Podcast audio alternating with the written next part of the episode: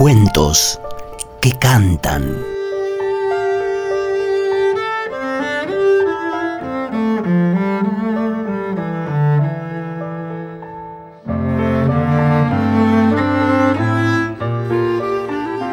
Mi hermano mayor me despertó en medio de la noche para revelarme un secreto.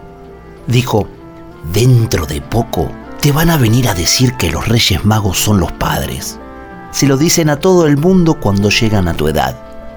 No te lo creas. ¿Sabes qué?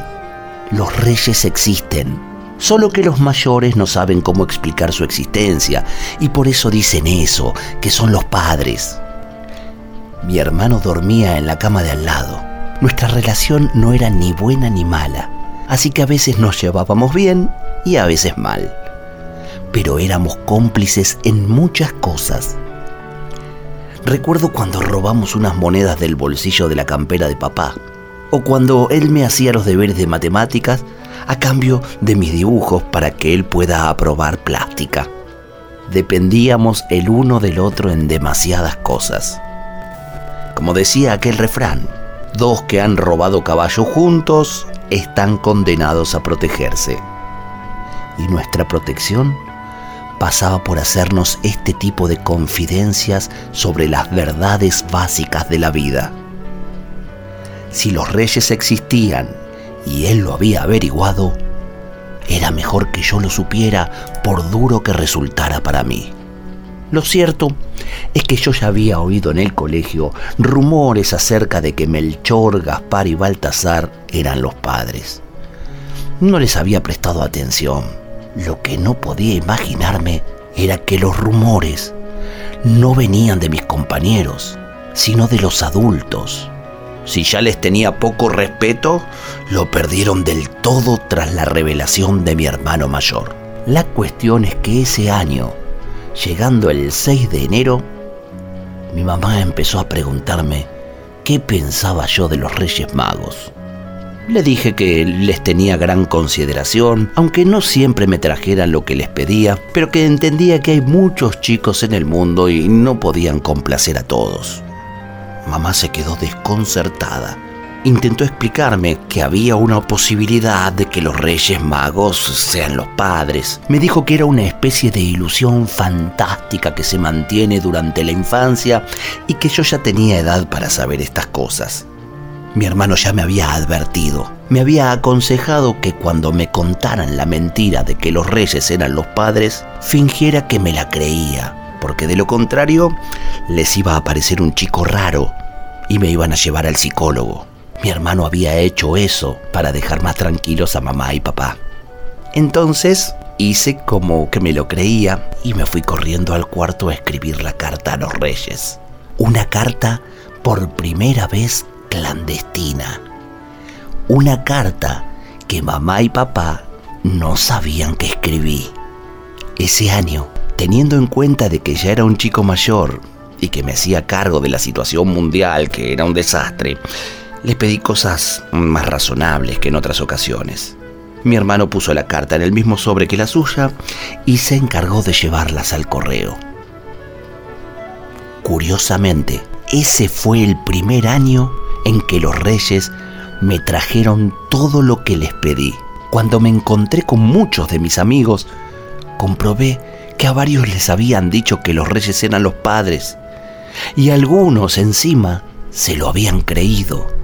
Estuve a punto de sacarlos de su error, pero mi hermano también me había dicho que ni se me ocurriera porque mis amigos me iban a tomar por loco. La conspiración para eliminar esa creencia de la cabeza de los chicos era prácticamente universal y resultaba ingenuo tratar de enfrentarse a ella, pese a las numerosas pruebas existentes, ya que lo cierto es que aún después de dejar de creer en los reyes, la gente sigue recibiendo regalos. Tuve la suerte de mantener esa ilusión durante más tiempo que mis amigos. Y ya de grande, el día que partió mi hermano, recordé esta historia fantástica que no sé cómo se le pudo ocurrir. Aunque pensándolo bien, En el mundo de los adultos se miente tanto y de manera tan gratuita que no sería raro que mi hermano tenga razón. Así que este año, como todos los años desde aquella época, les escribí una carta clandestina a los Reyes Magos. Y otra vez, los Reyes me trajeron todo lo que les pedí. Una estrella fugaz cayó en el jardín. Una estrella fugaz cayó en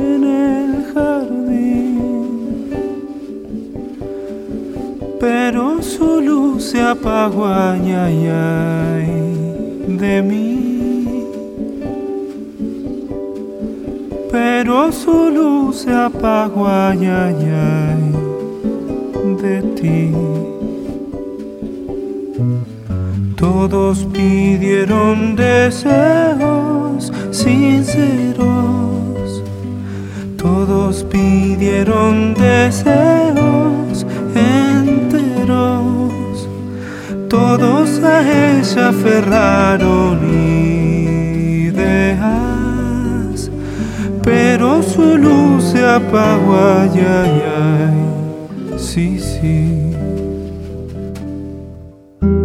Ciertas noches en que suele surcar el cielo una estrella, no le dan vista al asombro a aquellos hombres que en suerte prefieren sombras hostiles a una luz incandescente.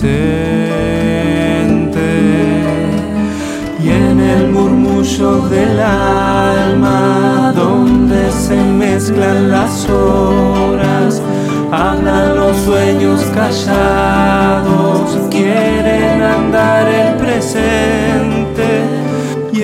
costumbre se vuelve los tres deseos de siempre.